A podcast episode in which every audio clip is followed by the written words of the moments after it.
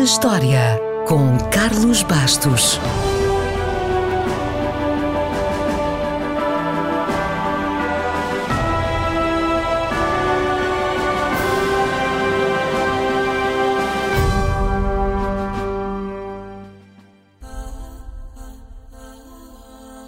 Foi a 8 de abril de 1820 que a famosa estátua de Vênus de Milo foi descoberta na Grécia.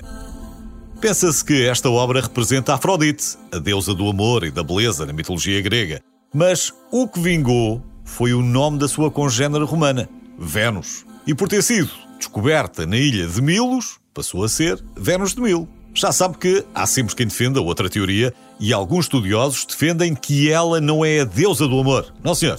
É a deusa do mar, muito venerada naquela ilha. Mas até prova em contrário, fica tudo na mesma.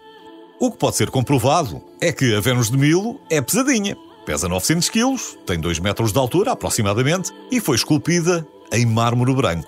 O que a torna especial, para além do realismo, é a ideia que dá de movimento. De qualquer ângulo, ela parece de facto estar em movimento, mesmo sem os braços. Existem fontes que dizem que junto à estátua foi encontrada uma mão segurando uma maçã. A teoria faz sentido, uma vez que a deusa era muitas vezes representada com uma maçã, mas também nunca foi comprovada.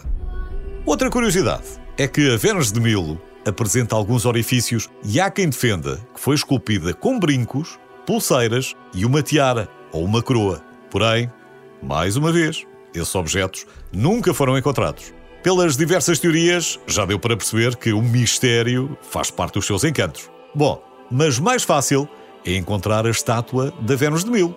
É só passar pelo Louvre. Aliás, de uma maneira geral, é fácil encontrar estátuas, mas às vezes, por maiores que sejam, elas podem desaparecer.